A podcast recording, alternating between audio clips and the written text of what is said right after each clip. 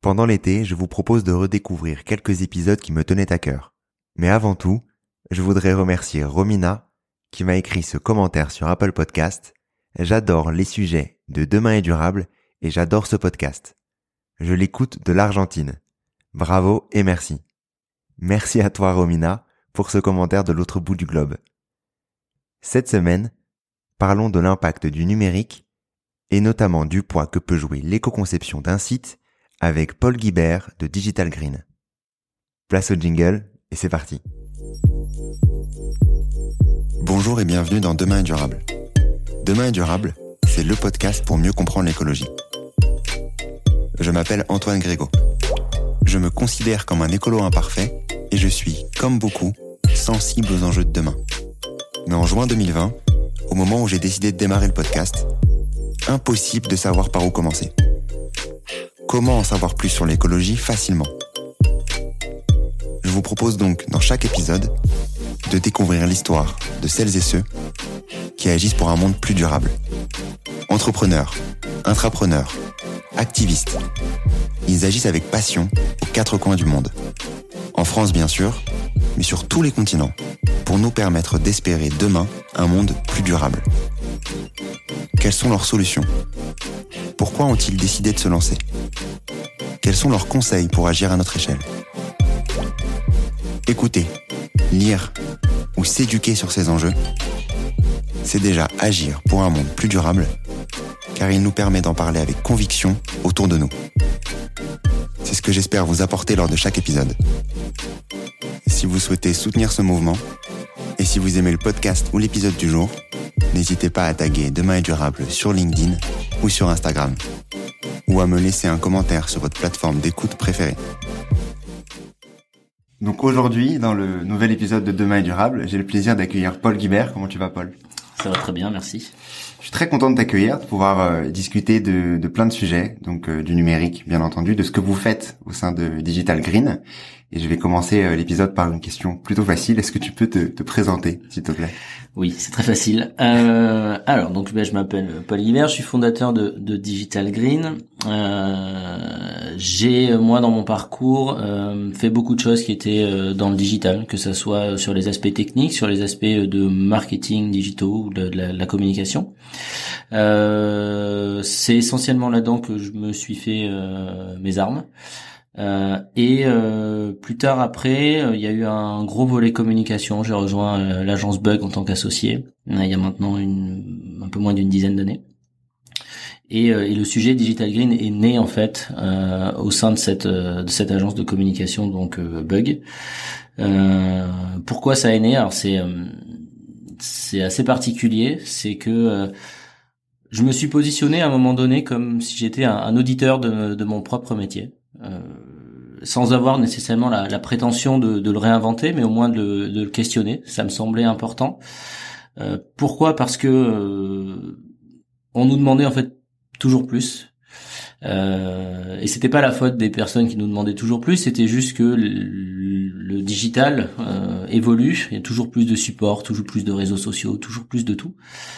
Et en fait, euh, à un moment donné, on s'est posé la question du sens de tout ça et est-ce que c'était euh, pertinent d'en faire toujours plus pour finalement un impact euh, qu'on mesurait un peu comme on voulait.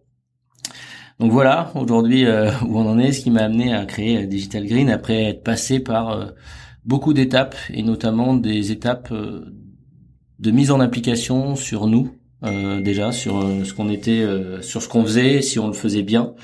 Euh, si on le faisait pas bien, ça a été la manière dont on a abordé le sujet et dont on s'est fait, on a fait nos armes. Ok. Et toi, d'un point de vue plus perso, euh, est-ce que tu as eu un moment où euh, un déclic qui t'a justement donné envie d'aller agir sur ces sujets-là dans ton euh, dans ton métier euh, au quotidien? Alors dans mon métier, oui, parce que parce que mais c'est très lié aux usages en fait. on on subit d'une certaine manière ou alors on joue avec euh, ce que les très très gros font. C'est-à-dire que euh, les très très gros fournisseurs d'internet, ils vont euh, ils vont pousser la, 5G. Euh, les euh, fabricants d'ordinateurs, ils vont fabriquer des ordinateurs toujours plus puissants. Et du coup, nous, on est très vite tenté de faire bah, toujours mieux, euh, avec toujours de la meilleure qualité, sans pour autant se poser la question de la réelle pertinence de ce que je vais créer par rapport au support sur lequel ça sera poussé. Et en fait, à, un moment donné, on s'est tout simplement dit, mais on, va aller jusqu'où? C'est pas possible. Et donc, on a commencé à mesurer l'impact que ça avait. Et en mesurant cet impact-là, alors c'était euh, ça a été une peut-être pas une révélation, mais une grosse prise de conscience. Euh, pas parce qu'au début euh, on se disait euh, voilà c'est enfin c'est pas possible on peut pas on peut pas aller euh, dans cette veine là encore encore des années euh, mais parce qu'on a travaillé euh, en équivalence en fait de ce que ça représentait. Euh, par exemple, on a mesuré ce que pouvait être le streaming euh, sur X années. On s'est rendu compte que c'était un équivalent de X aller-retour Paris-New York. donc il y avait des choses vraiment qui étaient assez délirantes. Et, et, quand on a transposé ça, du coup, on s'est dit, mais ouais, en fait, le digital, il a, il est invisible. Enfin, son impact est invisible, mais c'est un impact qui est fou par rapport à d'autres secteurs d'activité. Et, euh, et puis surtout, ça va aller en grandissant.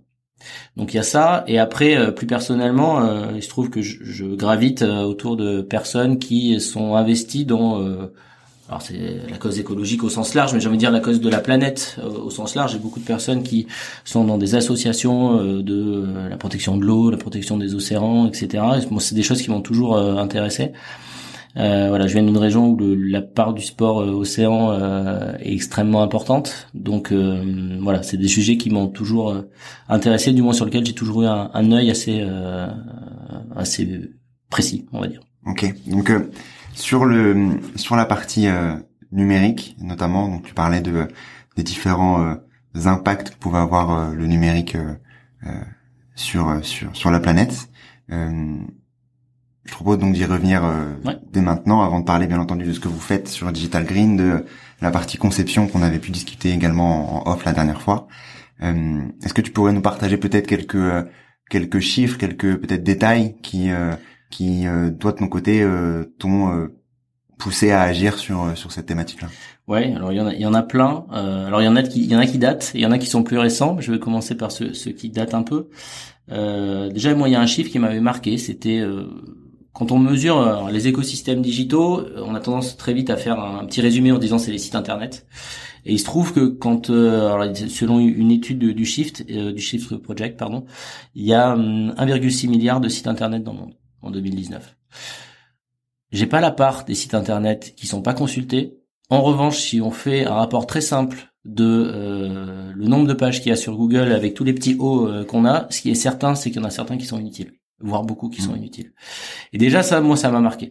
Quand on tape n'importe quoi sur Google et qu'on se retrouve à avoir 50 hauts euh, de Google, je me dis mais c'est c'est pas possible. Qui va à la cinquantième page? C'est personne n'y va. Mm.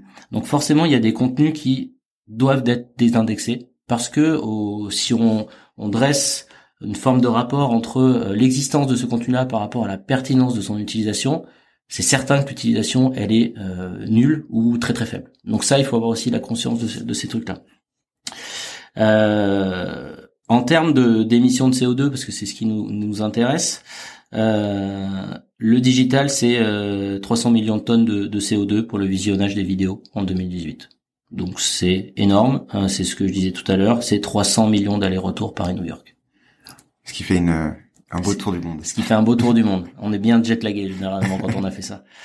Euh, voilà. Donc c'est c'est des choses qui voilà et, et, toujours pareil parce que le digital bah c'est pas palpable ben on, met un petit mouchoir blanc dessus et on se dit euh, bah c'est pas grave je le vois pas quoi c'est pas comme le bout de papier que je vais jeter ou, ou le mégot que je vais euh, que je vais jeter dans, dans, dans le caniveau donc c'est pour ça qu'il y a des choses qui sont extrêmement importantes et, après il y a des choses sur euh, notamment les l'épuisement des ressources généralement quand on parle du numérique on le met au spectre de l'empreinte en fait que ça a sur l'environnement au travers de plusieurs indicateurs euh, le premier, ça va être l'épuisement des ressources matières premières, euh, tout bêtement, qui peuvent être utilisées pour euh, ben, pour construire les, différents matériaux.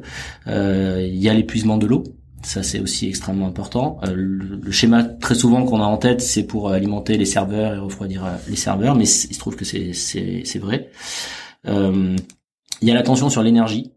C'est extrêmement important. L'énergie au sens vraiment l'énergie électrique qui est produite sur sur ces aspects-là on estime qu'à peu près, quand on sur un an, c'est 82 millions de, de radiateurs électriques allumés en permanence les émissions de gaz à effet de serre. Donc c'est toujours pareil, c'est dans, dans des volumes en fait énormes à chaque fois. Euh, on pose tous ces euh, tous ces aspects-là, on se dit il y a, urgence, d'autant plus que la tendance qui est prise à l'heure actuelle, euh, j'en parlais tout à l'heure avec l'évolution des technologies, avec le fait que les entreprises se positionnent encore plus sur tous les aspects digitaux, bah nécessairement il, on va être enfin le, la pondération va être énorme là-dessus. On va être de l'ordre d'un les coefficients multiplicateurs avec des prédictions à, à, à 2 euh, ou x 3 ou x 2 à chaque fois.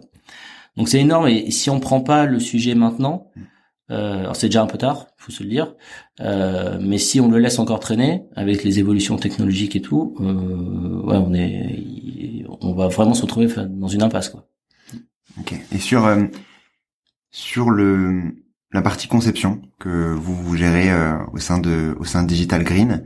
Euh, donc c'est la conception bien entendu de, de sites web. Donc ce que ce que tu disais, on a parlé du streaming avec les, les différents exemples que tu as pu nous communiquer qui qui sont assez assez monstrueux en termes de en termes d'émissions. sur la partie conception plus particulièrement sur sur ce que vous faites, quel est l'impact global de cette partie-là sur sur sur les émissions euh, de gaz à effet de serre?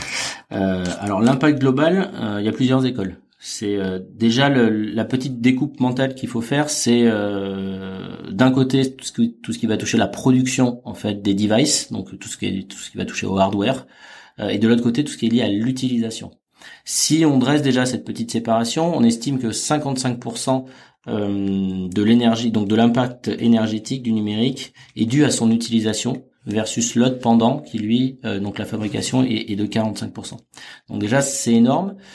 Euh, à l'intérieur de cette partie-là, donc sur la partie utilisation, il y a plusieurs choses. Il va y avoir euh, la production digitale des entreprises en fait, donc tout ce que l'entreprise va produire, euh, bah, les posts sur les réseaux sociaux, les sites internet, les applications euh, métiers, les applications consommateurs, les sites e-commerce, tout ce qu'on veut. Euh, et de l'autre côté, il va y avoir l'usage des collaborateurs, c'est-à-dire euh, le nombre de mails qu'un collaborateur va faire, etc. Nous, on n'adresse pas cette deuxième partie-là, ce deuxième volet, parce que c'est une partie euh, d'usage propre à l'entreprise de ses collaborateurs qui touche beaucoup la RSE, alors mmh. que nous, même si on est très proche de la RSE sur de nombreux sujets, on va être un peu plus transverse, que ça va toucher aux aspects marketing, de communication, technique, etc., etc. Euh, et quand on fait de l'éco-conception, on... alors si on prend l'exemple d'un site internet, parce que c'est le plus parlant peut-être pour pour tout le monde, euh, il y a, on va dire, cinq points clés euh, ou cinq leviers d'éco-conception euh, qu'il faut prendre en considération. Le premier, c'est recycler la matière première. Ça paraît bête, mais avant de faire de l'éco-conception et de refaire, de refondre son site, déjà il faut se poser la question de l'utilité de son propre écosystème et de ce qui existe dedans. Il y a énormément d'entreprises qui ont développé des sites de campagne, des sites euh, pour promouvoir je sais pas quel produit, mm. qui à un moment donné se disent la fin de, cette campagne-là, c'est quand j'ai analysé mes datas en bout de chaîne et je, vois si ma campagne a été performante. Bah, il faudrait que tout le monde se pose la question de la, fin vraiment de ce projet-là, c'est quand j'ai désindexé ce site internet-là parce qu'il a plus d'utilité en fait sur le web. Ou alors, là, l'autre manière, c'est de, euh, de le recycler. Si ce site-là, si ce site de campagne, il faisait, je sais pas, la promotion d'une paire de chaussures, ah ben je peux peut-être utiliser la cette coquille et de faire la promotion de la nouvelle paire de chaussures euh, à euh, plus de deux ans. Et à ce moment-là, c'est entendable. Et j'optimise vraiment mon écosystème de manière à ce que toutes les briques en soient, en soient utiles. Donc il y a déjà un petit regard, un petit, une petite introspection sur soi-même, sur son écosystème pour voir ce qu'il est possible de désindexer, de mieux gérer. Euh, ça, c'est le premier point. Après, on va rentrer dans des aspects qui sont plus de l'ordre de la, la, production en elle-même euh, des sites ou des applications ou, tout autre. Euh, il y a les premiers qui sont euh, assez connus, c'est les aspects de technique, notamment. Il y a beaucoup, on parle beaucoup de l'hébergement en se disant que c'est une grosse source de d'émissions de, de, de, CO2 et c'est le vrai, c'est le cas. mais il y en a d'autres. déjà sur l'hébergement, il faut savoir, nous on travaille avec des personnes qui on tente vraiment à améliorer le métier de l'hébergement. C'est-à-dire qu'il y en a qui euh, créent des data centers qui déjà sont un peu plus éco-conçus dans leur euh, fabrication euh, et qui également prennent en considération des aspects de recyclage de la chaleur qui est produite pour alimenter des bâtiments. Donc c'est déjà des, il y a des, belles initiatives qui existent sur sur ces aspects-là. Ensuite, le deuxième volet de la partie technique, ça va toucher euh, vraiment au code, donc euh, à ce que le commun des mortels ne voit pas, euh, mais à tout ce qui est vraiment lié à la production et au langage de programmation. et là, il y a beaucoup de choses qui sont qui sont dedans. ce qui est intéressant de mettre en relation, c'est que la notion d'éco-conception en termes de coding, mmh. elle est fortement corrélée à une notion d'efficacité aussi. Et ça, c'est assez intéressant, c'est-à-dire que quand je code bien, eh bien, je, mon position de mon site internet, ben, il est privilégié par Google. Donc il y a une notion de performance qui est aussi à entendre derrière. Euh, tout ça pour dire que euh, on fait pas de l'éco-conception euh, parce qu'on est green dans l'âme et que c'est du green pour du green. Non, si on fait ça, ben, malheureusement le green verra, enfin l'éco-conception green verra vraiment jamais le jour. Quoi. Il faut faire de l'éco-conception à l'aune de la performance du site aussi. Et là, déjà, on parle à différents, à différents interlocuteurs quand on, euh, quand on parle de ça. On va parler peut-être à des personnes de la DSI euh, qui, euh, elles, sont moins incentivées sur les notions écologiques et donc la consommation d'eau, les émissions d'effet de serre, mais plus d'effet de serre, pardon, mais plus sur une partie de rapidité du message délivré ou toutes ces choses-là. Donc le code c'est fondamental. Il y a des normes qui existent, hein, des normes, euh, sans être technique, une norme qui s'appelle W3C, euh, qui grosso modo répertorie les bonnes pratiques et les bons usages en termes de code. Il y a d'autres choses qui touchent à, la minification euh, du code. Euh, et après, dans la partie toujours technique du code, il y a quelque chose qui est fondamental, c'est que quand on fait de l'éco-conception, on, on réinvente pas un métier de développeur. C'est juste que on pousse le développeur à se poser des manières, une manière différente en fait de coder, euh, qui est davantage axée sur l'efficacité euh, et euh, pour être direct, c'est il faut réduire le nombre de lignes au maximum que l'on peut avoir dans dans son code. Quand on en met beaucoup, généralement ça alourdit le site, etc., etc. c'est pour schématiser. Mais ça c'est important. Ça veut dire que vraiment leur on on leur fait faire une petite variante intellectuelle de ce qu'ils ont l'habitude de faire et des réflexes qu'ils ont pu acquérir. Et pour les utilisateurs euh, lambda, est-ce qu'il y a des aspects qui sont euh, visibles? Ça, c'était pour les deux aspects techniques, donc hébergement et les aspects techniques de code. Maintenant, il y a des aspects qui sont plus visibles pour euh, les, utilisateurs tels que toi et moi. le premier, c'est les aspects de design. Ça paraît bête. On a souvent l'impression que c'est le parent pauvre de l'éco-conception, mais il se trouve que ça a de très très gros impacts. il y a une grosse tendance qu'on a vue ces dernières années au dark mode. Oui, oui, euh, on voit beaucoup d'applications euh, qui ont une version noire, etc., etc. Euh, c'est très vrai en fait que les applications ou les sites internet sous fond noir, ça consomme moins d'énergie, donc moins d'électricité. Et en bout de chaîne, quand on fait les conversions, on s'aperçoit qu'il y a moins d'émissions de CO2 et moins de consommation d'eau. C'était très vrai jusqu'à maintenant. Ça a tendance à être un peu moins vrai avec les nouvelles générations de téléphones, mais voilà, il y a des, c'est un process de monitoring de toutes ces parties-là qui est, qui est en cours. Euh, mais en tout cas, la notion de couleur, c'est des choses, c'est des choses qui sont fondamentales dans l'éco-conception. Euh, on va avoir le, le, bleu qui va moins consommer euh, que le vert, euh, et avec différentes couleurs au milieu. Pareil, une teinte de bleu très très claire type cyan va consommer un peu plus qu'un bleu marine descendu un peu plus terne. Donc on peut jouer sur tous ces rapports-là de manière à avoir quelque chose qui réduise l'empreinte, l'empreinte écologique d'un site internet. Et de temps en temps, c'est pas faire de très très grosses entorses, euh, soit à sa charte graphique, euh, soit d'autres choses, que de réduire un tout petit peu ou d'utiliser une code secondaire euh, d'une charte pour pour que ce soit bénéfique pour l'environnement. il y a d'autres aspects, notamment un aspect qui est extrêmement important, qui est l'aspect des, des typos, donc de ce qui est écrit sur sur les sites. Il y a, on va dire, trois catégories de types de de, de typos sur Internet. Il y a euh, celles qui sont qu'on appelle les typosystèmes, qui grosso modo sont euh, celles que on a de base dans notre navigateur et celles qui sont utilisées dans Word, etc., etc. Là, c'est les plus éco-responsables de toutes. Ok. Pourquoi? Parce qu'en fait, je n'ai rien besoin de charger quand je charge mon site. Tout est directement natif dans ma machine. Donc j'évite ce qu'on appelle euh, une interaction ou un échange entre le serveur et ma machine pour qu'il me délivre la bonne typo. Je l'ai déjà nativement. Euh, il y en a d'autres, euh, ce qu'on appelle les Google Fonts, enfin ou, les, ou celles qui sont prises par les autres navigateurs. Là, c'est un peu différent, c'est-à-dire qu'elle n'est pas native dans mon ordinateur, mais par contre Google, lui, il l'a en stock si tu veux. Euh, bah, donc là c'est pareil, j'évite une forme d'aller-retour. Et après il y a la, les typos qui là sont les moins écologiques, qui sont les typos propriétaires ou personnalisés qui ont été euh, dessinés par euh, des designers, euh, voilà. Et là elle n'est pas installée, donc à chaque fois je suis obligé d'aller interroger le serveur de manière à ce qu'il me délivre la bonne typo. Et je crée comme ça des mécaniques en fait d'interaction et d'aller-retour qui nécessairement consomment de l'électricité et du coup engendrent le fait que mon site est plus lourd en termes d'éco-conception. Euh, voilà, il y a plein d'autres aspects sur l'aspect design. Euh, il y en a un autre qui est euh, qui est important. C'est euh, alors c'est design et on va dire un slash avec l'UX, donc tout ce qui touche au parcours. donc l'UX, l'expérience utilisateur, pardon. Donc c'est il faut à un moment donné recréer les parcours en fonction de réellement ce qui est pertinent par pour l'internaute. et là, les, tout le monde se dit oui, mais c'est ce qu'on fait bah, quand on ajoute la brique écologique dedans, c'est pas nécessairement ce qu'on fait. Euh, je vais vous donner un exemple. Euh, imaginons que je sois un, site, euh, je sais pas, de de e-commerce, je vendent des chaussures, je vends plein de chaussures. Et donc mon parcours préférentiel, c'est, on va dire, les gens, ils arrivent sur ma homepage, ils choisissent la chaussure bleue qui les intéresse, ils arrivent sur la fiche du panier, et puis ils rentrent dans le funnel d'achat. Ok, super. Donc là, j'ai mon parcours préférentiel qui est euh, optimisé euh, parfaitement en termes de technicité, etc., etc.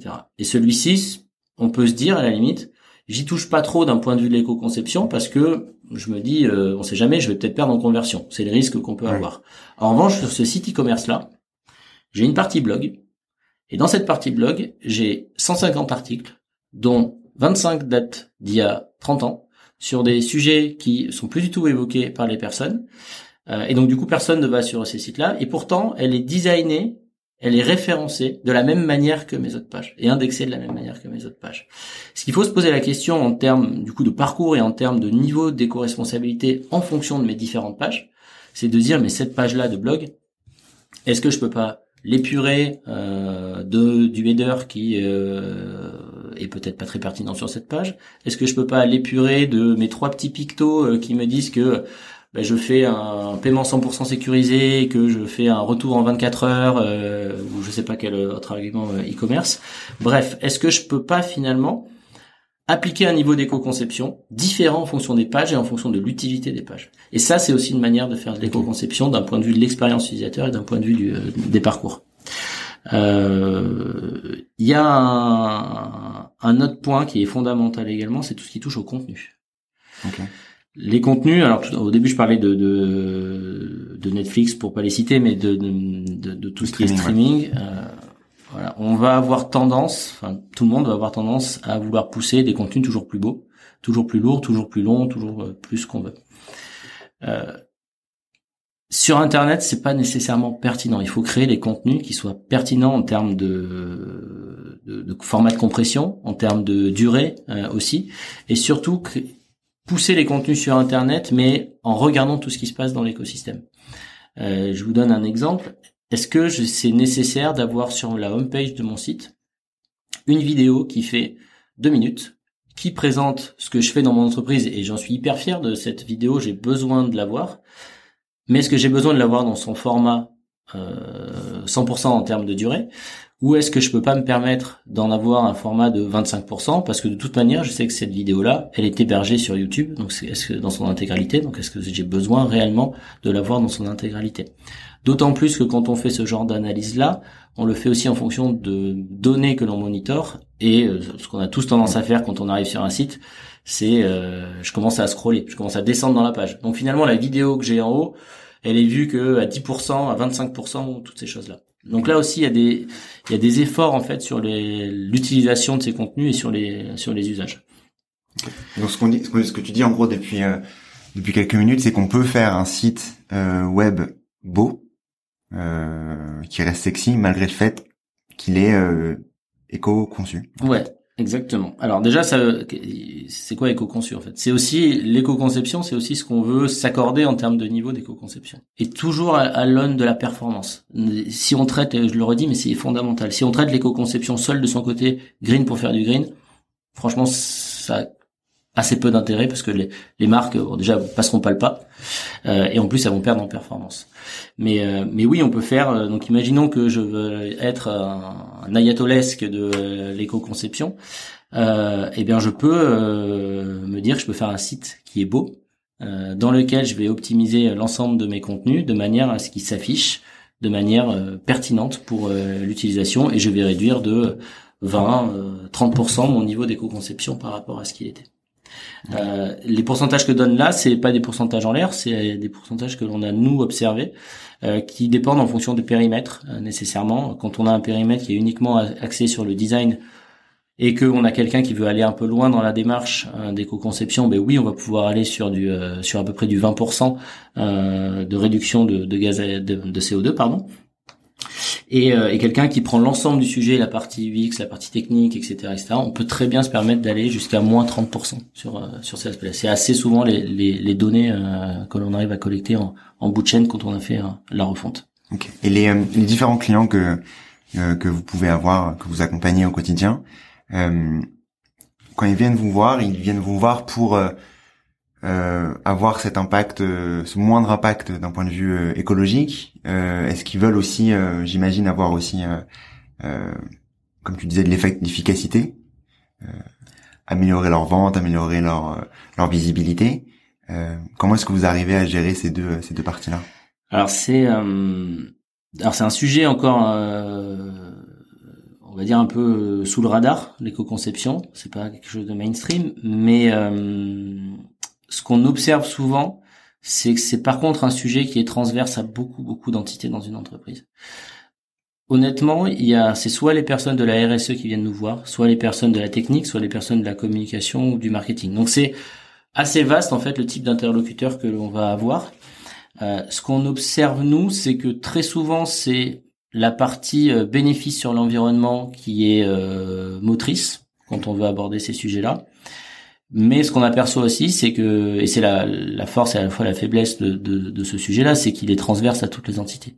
Donc, très, enfin, très souvent, euh, il faut aligner les publics en interne de manière à ce que euh, soit on se dise, bah, il n'y a pas que des bénéfices environnementaux, mais il y a aussi des bénéfices techniques, mais généralement ils en sont assez peu conscients. Mmh. Des bénéfices liés à la visibilité, à la performance.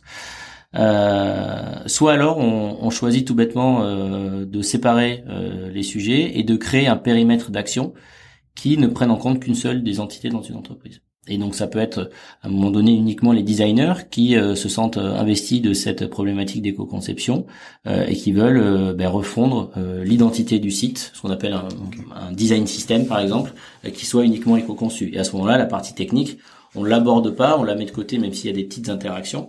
Euh, mais ça évite que le sujet soit cannibalisé, un peu mort dans l'œuf, euh, et on avance toujours pour faire un, pas supplémentaire.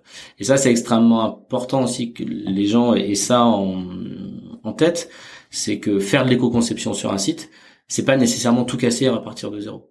Je peux faire des petites briques d'évolution, de manière à faire vraiment euh, step by step et voir ben, quand j'applique euh, de l'éco-conception sur le design ou sur la technique, voir le gain tout de suite que j'ai pu avoir, euh, de manière à ben, en mesurer, à ce que je monitore, à ce que ça serve pour aller voir peut-être la direction ou les autres services, et à ce que tout le monde se mette au, diapason de cette de cette éco-conception. Okay, bah, tu devances tu devances ma question par rapport aux au quick win qui peuvent exister justement pour faire de commencer, démarrer l'éco-conception euh, quand on a euh, déjà un, site web euh, actif dans son dans son entreprise. Mm. C'est quoi qui a le plus d'impact? Est-ce que c'est, tu parlais tout à l'heure de, de, la couleur, de la conception du code, la manière justement de le, le simplifier ou d'autres ou d'autres sujets? Qu'est-ce qui a le plus d'impact pour pour, pour l'entreprise? Je vais faire une réponse de Normand, mais ça ça dépend. Ça dépend des des sites il y a des sites extrêmement. Reprenons l'exemple d'un site e-commerce. Un site e-commerce, il est euh, pareil, je vais schématiser, mais il y a un site que tout le monde voit, et puis il y a tellement d'interactions derrière qui sont faites parce que il se trouve que euh, il y a des euh, interactions qui sont faites avec un, je sais pas un, système de logistique et du coup j'ai des allers-retours qui se font en permanence. Donc sur un site comme ça, c'est difficile de dire ce qui va avoir le plus d'impact parce que finalement je vais agir sur la partie qui est visible un peu euh, de l'iceberg et c'est pas dit que les petites interactions qu'il va y avoir derrière avec les autres prestataires se mettent au diapason de, de l'éco-responsabilité. Donc sur certains sites c'est la partie technique parce qu'elle est lourde et sur d'autres sites c'est la, ça peut être la partie euh, design parce que je vais avoir, je reprends l'exemple de ma vidéo, euh, une vidéo de 3 minutes sur la page d'accueil et rien que de la réduire de 50% dans sa durée, bah je vais faire un saut d'éco-responsabilité qui va être euh, qui va être hallucinant. Et pour autant, j'aurais ni desservi la marque en termes de ce qu'elle doit être représentée, de ce du message qu'elle veut euh, véhiculer, et j'aurais pas perturbé non plus l'utilisateur dans son parcours. Et j'ai envie de dire, s'il y avait des premiers quick wins à faire et que tout le monde pourrait s'appliquer super rapidement, déjà c'est faire l'exercice sur son propre site internet de qu'est-ce que je peux changer, qui finalement n'est pas visible de, de mon utilisateur final. Et honnêtement, la typo c'en est un. Euh, parce que on n'est pas tous euh, sujets à, regarder quelle est une typo et d'avoir un œil tout de suite en disant celle-ci c'est de l'Arial, celle-ci c'est de la Vernana, etc. Ça a très très peu finalement euh, d'impact sur sur nous.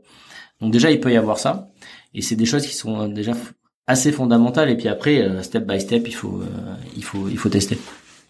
Ok. Sur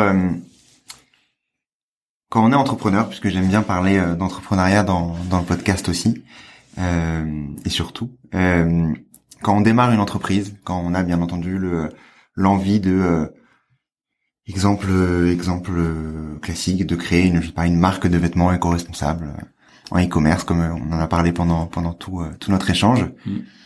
C'est quoi les premières étapes que je dois mettre en place? Comme tu disais, on a il y a le l'état d'esprit à avoir de justement ne pas surconsommer, ne pas surfaire euh, euh, des, des, différentes pages et bien sûr penser chaque page, mais peut-être les premières étapes à, avoir en tête pour euh, créer ce type de site. Est-ce qu'il faut utiliser un, un, CMS, du coup un outil qui aide à, justement sans savoir trop coder pour justement créer ces, ces différents sites web? C'est quoi les, les petits prérequis? Alors il y, a plein de choses. Si je reprends ton exemple de euh, la personne qui a une marque de vêtements euh, éco-responsable. Bon déjà on a gagné une bataille, c'est que c'est quelqu'un qui est déjà averti euh, au sujet, donc généralement elle va aller assez naturellement vers un site un site éco-conçu.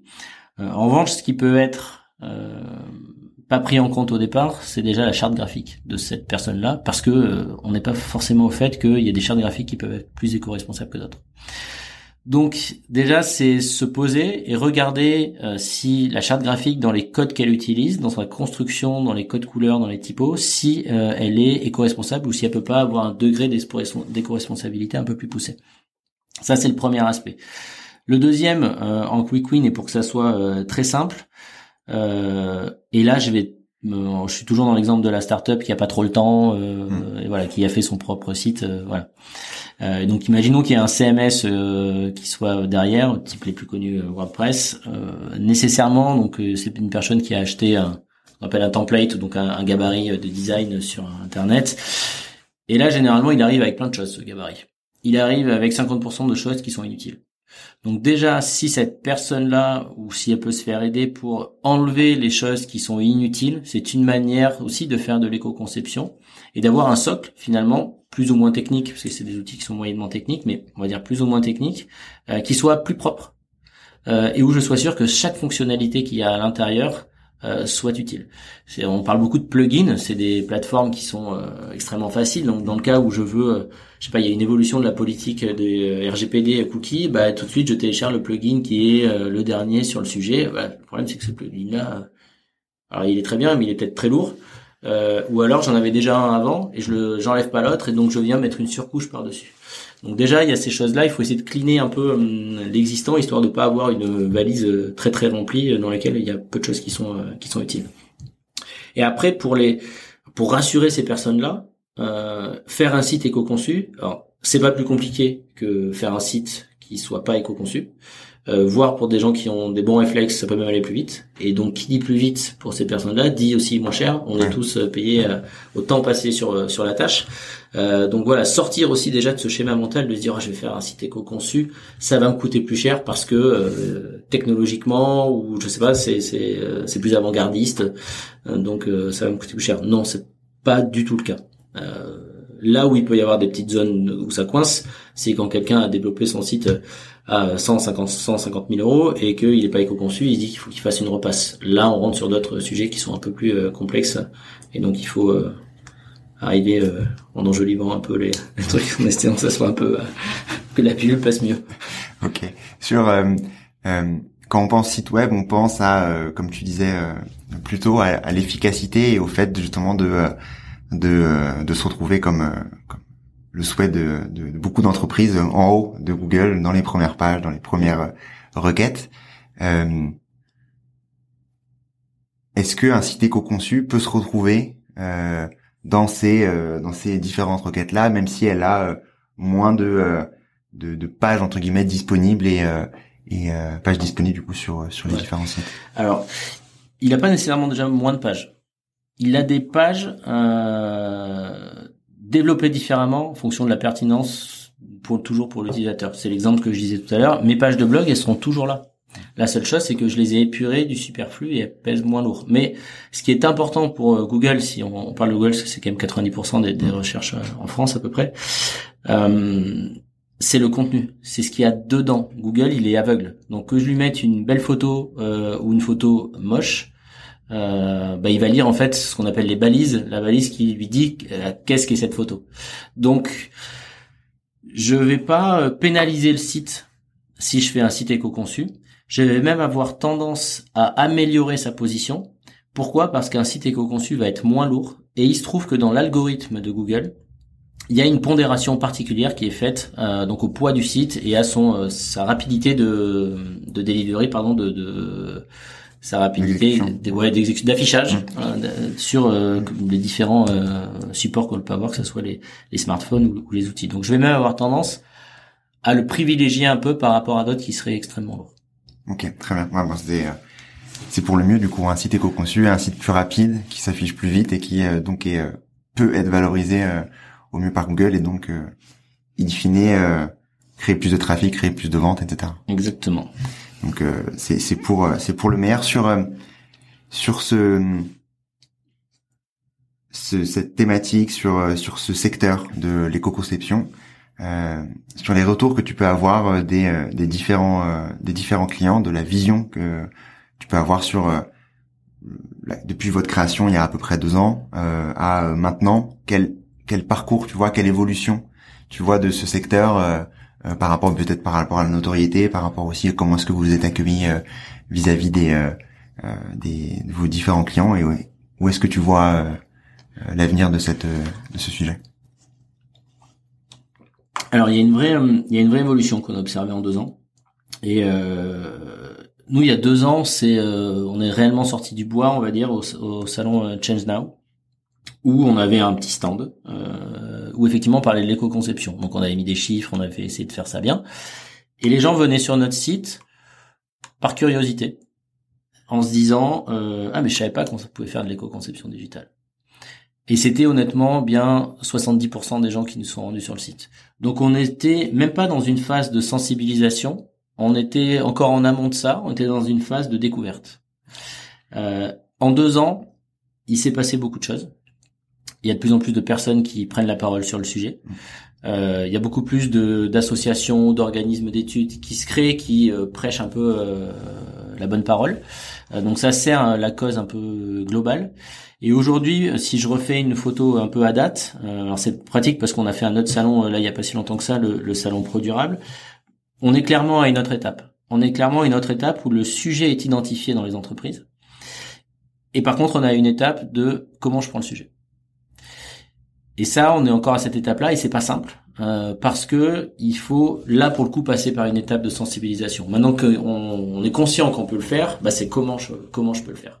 Et les entreprises sont pas nécessairement euh, adaptées pour euh, pour gérer ce sujet-là. Donc on, fait beaucoup de conférences, on fait beaucoup de phases de sensibilisation pour les aider à prendre le sujet, beaucoup de groupes de travail euh, pour également leur leur dire ben voilà c'est comme ça qu'on avance, on découpe la roadmap, etc., etc.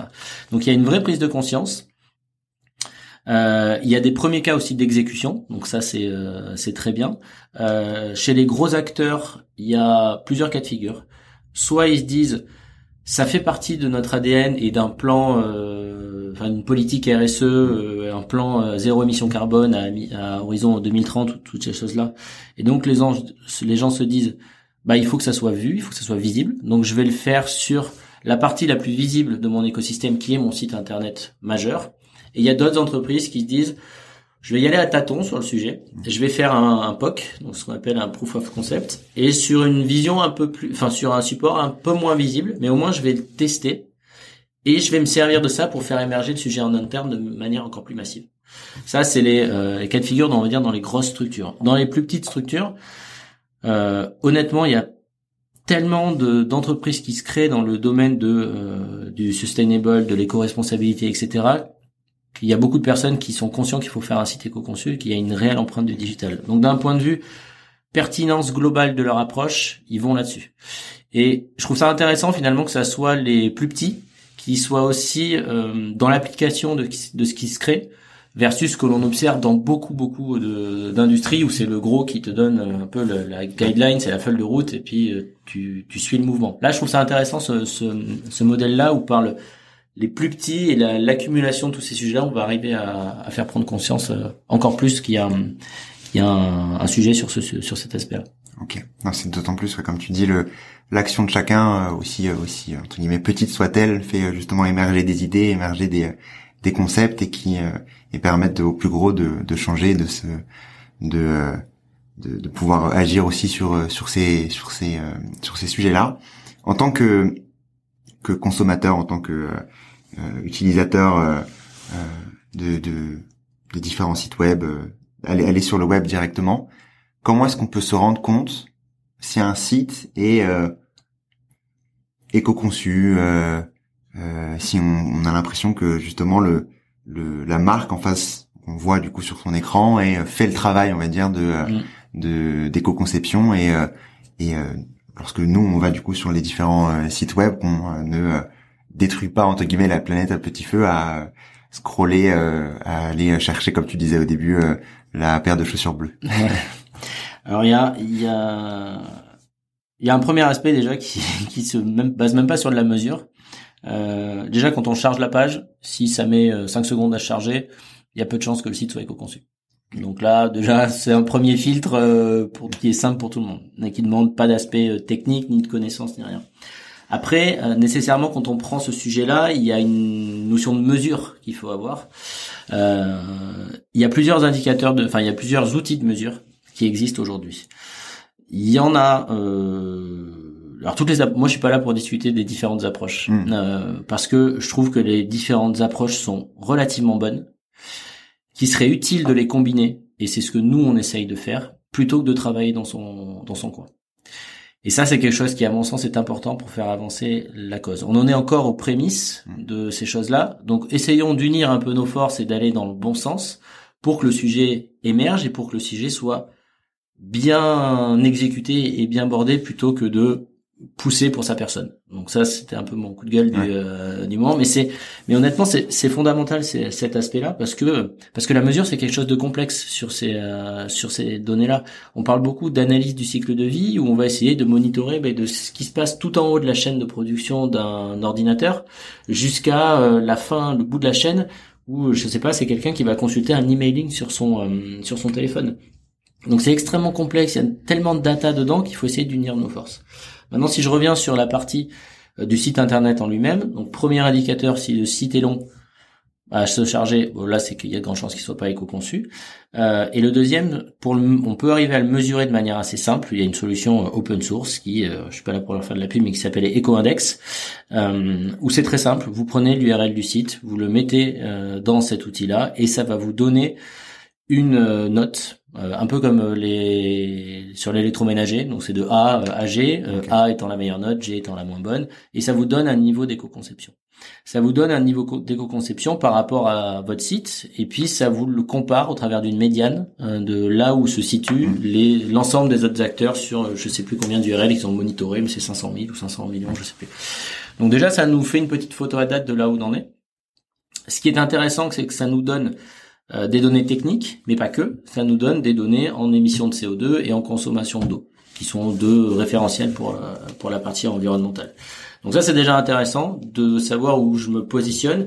Et j'ai envie, de, j'ai envie de dire, mais vraiment, euh, si j'extrémise, peu importe euh, si la mesure est exacte, précise ou pas. La seule chose, c'est qu'aujourd'hui, si je considère que je suis E et que je mets plein d'actions en place et que je viens remonitorer et que je suis passé à C, c'est que de toute manière, j'ai fait un effort d'éco-conception qui sera euh, challengeable par les autres peut-être outils de mesure, mais au moins c'est un premier un, premier aspect. Euh, et après, il y a d'un point de vue plus technique, euh, il y a d'autres outils qui existent, qui sont pas open source, euh, qui là vont travailler davantage sur la partie en fait la partie vraiment finale, c'est-à-dire qu'on monitore tout ce qui se passe sur les ordinateurs ou sur les téléphones. C'est-à-dire qu'on va consommer, on va mesurer pardon la consommation de la batterie. Euh, pareil, je vais faire simple. Si le site est lourd, généralement, ça va consommer plus de batterie quand il s'affiche. Et donc, on va les faire tourner très longtemps au travers de différents états. Donc, quand je vais bah, cliquer sur OK pour charger euh, mon site, ça va consommer X% de batterie. Quand je vais commencer à scroller, bah, ça va commencer, ça, va consommer X% de batterie. Et quand je vais rien faire du tout, ça va consommer aussi X% de batterie.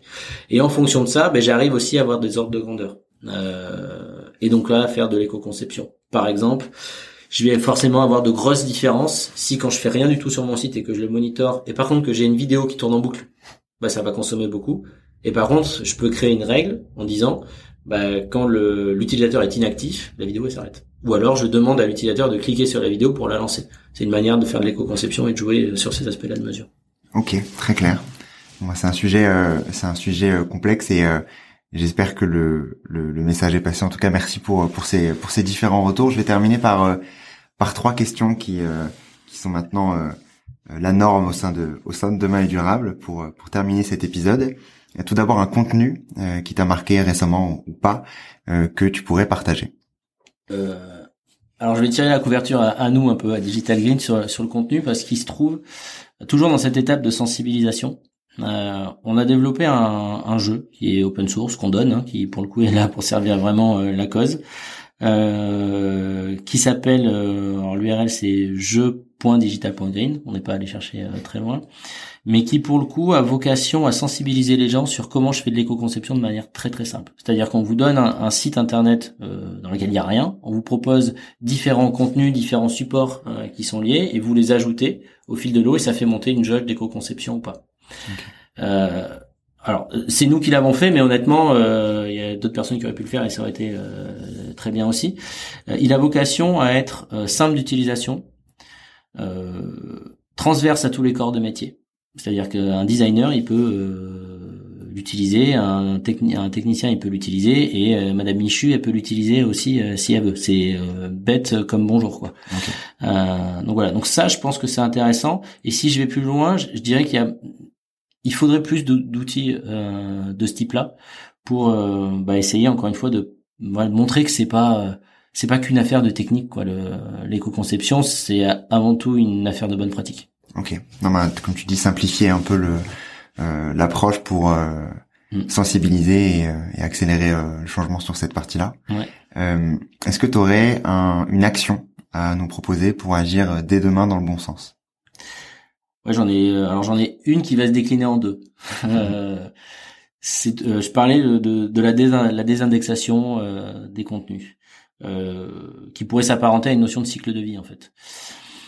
C'est déjà si, si tout le monde, si les marques, voire les individus, ils, ils, se posaient, ils regardaient leur écosystème digital et ils aient la, la réflexion de dire ok ce contenu là, franchement il y a une personne qui vient sur mon site par an je peux peut-être me permettre de le, de le désindexer ou de le déshéberger ou, ou ce qu'ils veulent ou de, ou de, le réduire. Ça, ça serait déjà pas mal. Euh, donc chacun se pose la question sur réellement l'impact euh, qu'il a et qui désindexe certains euh, contenus. et c'est vrai sur les sites internet. Et mon deuxième point, c'est sur les réseaux sociaux. ça, j'aimerais que les marques, elles, les réseaux sociaux, c'est un, un, un, support qui est relativement chaud en termes d'actualité. Je suis pas certain qu'il faille en faire un sujet froid euh, tout le temps. C'est-à-dire que euh, quand quelqu'un fait une story, si on prend l'exemple d'Instagram, euh, qui fait partie d'une entreprise et qui fait une super story de, euh, je sais pas, du sa présence sur un salon ou d'un super team building qu'il a fait, et que cette story-là, elle est épinglée et elle reste 10 ans sur la page de l'entreprise, je suis pas certain que ce soit pertinent. Donc il y a, il y a une notion de je produis des contenus euh, parce qu'ils sont utiles et parce que j'ai quelque chose à dire, plus que je produis un contenu pour occuper le terrain. Et ça déjà j'aimerais enfin j'aimerais c'est un souhait que si les, tout le monde pouvait s'appliquer ça ça serait pas mal. Alors c'est pas demain la veille je suis un peu utopiste mmh. sur cet aspect là parce que une marque va se dire non mais si c'est pas moi qui occupe le terrain c'est l'autre qui va prendre qui va l'occuper.